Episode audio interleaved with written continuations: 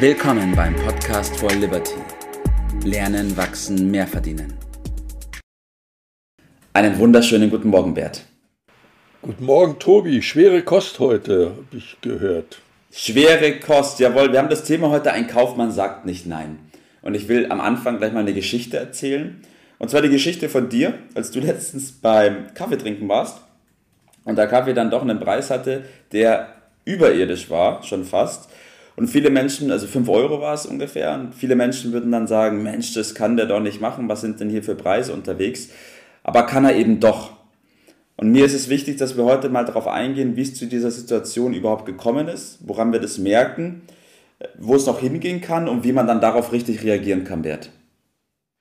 Ja, also es geht um das, was allgemein so mit Inflation bezeichnet wird, äh, steigende Preise, und der Kaufmann macht das, was er als Kaufmann machen muss. Er macht den Preis so, damit er sein Geschäft macht. Und solange die Nachfrage da ist, ist das sein gutes Recht in diesem. Das ist das Regulativ, damit äh, er mit der mhm. Zahl der Plätze auskommt. Äh, der Markt ist das äh, Kriterium. Die Alternative wäre, dass er zuteilt äh, nach Schönheit oder weiß ich noch welche äh, Kriterien. Äh, aber ist das wirklich äh, besser? Also wir kennen ja auch Systeme, die nicht marktwirtschaftlich äh, orientiert sind, sondern wo andere, ja. womöglich Politiker entscheiden, was passiert. Ich sage mal Stichwort Impfstoffe. Ja. Und ob das dann besser funktioniert, da sei doch das ein stimmt. ganz, ganz, ganz, ganz dickes Fragezeichen dran gemacht. Also wir müssen uns mit dem Thema steigende Preise einfach aufgrund der Aktualität der Sache es ist immer ein Thema, aber im Moment ganz besonders, ja, auseinandersetzen. Ja, ja. Das heißt nicht der Kaufmann ist schuld, sondern der Kaufmann macht nur seinen Job. Ja, der Kaufmann macht nur seinen Job. Die Ursache für die steigenden Preise ist nicht der Kaufmann, sondern wenn wir da ein bisschen weiter äh, gucken, warum steigen die Preise? Wir sagen mhm. dazu Inflation. Aber wenn man genau äh, dieses Wort untersucht, dann äh, kommt man besser auf die Ursache, äh, weil inflate, Englisch aufblähen, mhm. Äh, etwas anderes im Grunde sagt, nämlich, dass die Menge an Geld, was die Leute in der Tasche haben, äh, sich aufgebläht hat. Wir sagen dazu, es wird dauernd, es geht dann durch die Nachrichten, die Druckerpresse wird angeschmissen, es wird ja. viel mehr Geld in Umlauf gebracht und es entsteht ein Ungleichgewicht zwischen ja. den Menge an Gütern und Dienstleistungen, die vorhanden sind, und der Menge Geld, die da ist. Wenn das nicht in, die, in der Waage ist, dann haben wir stabile Preise. Ja. Dann kommt es zu diesen Auswirkungen, die wir im Moment schon spüren, dass da etwas aufzieht. Ich sage mal wie ein Sturm. Ja. Das geht.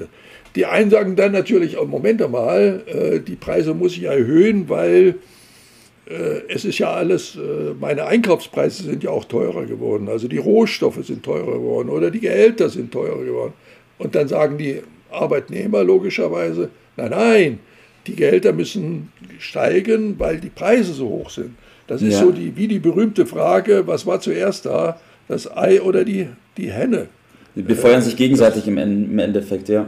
Ja, das ist auch müßig, äh, diese Frage äh, zu erörtern. Tatsache ist, die Preise steigen, solange das einigermaßen moderat passiert. Ja.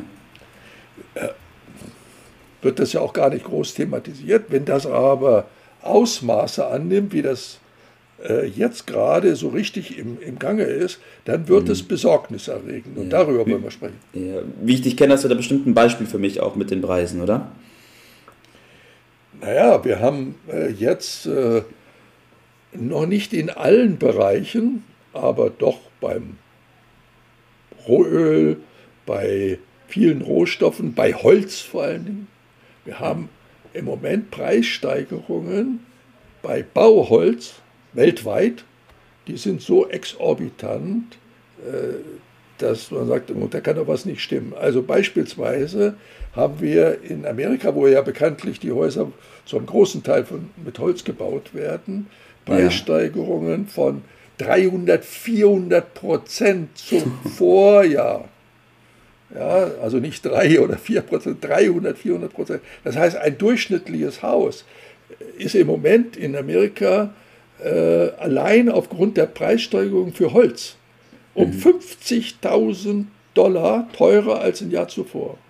Boah, das ist so, unvorstellbar. Das, ja, da merkt man, so ganz normale Zeiten haben wir doch ja. da offensichtlich nicht.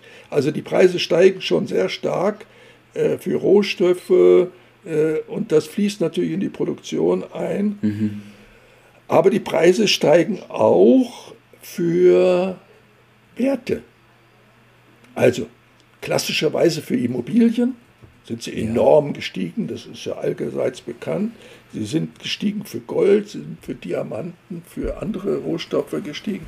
Und äh, wie das zusammenhängt, ist wichtig. Ja, das heißt, wir befinden, ja, wir befinden uns jetzt im Moment schon so in dieser Starkwindphase, so hast du das vorhin beschrieben gehabt. Ja. Wenn wir das mal weiterspinnen und der Sturm dann aufzieht. Äh, da kann keiner so richtig sagen, wie er dann durchkommt mhm. äh, bei diesem Sturm. Und wie stark der Sturm wird, äh, auch da will ich mich nicht hier in Prognosen ergehen, denn die sind bekanntlich schwierig, wenn sie, vor allen Dingen, wenn sie in die Zukunft äh, gehen. Ja. So eine gewisse Inflation ist ja von der Politik, von den Wirtschaftsfachleuten durchaus gewollt.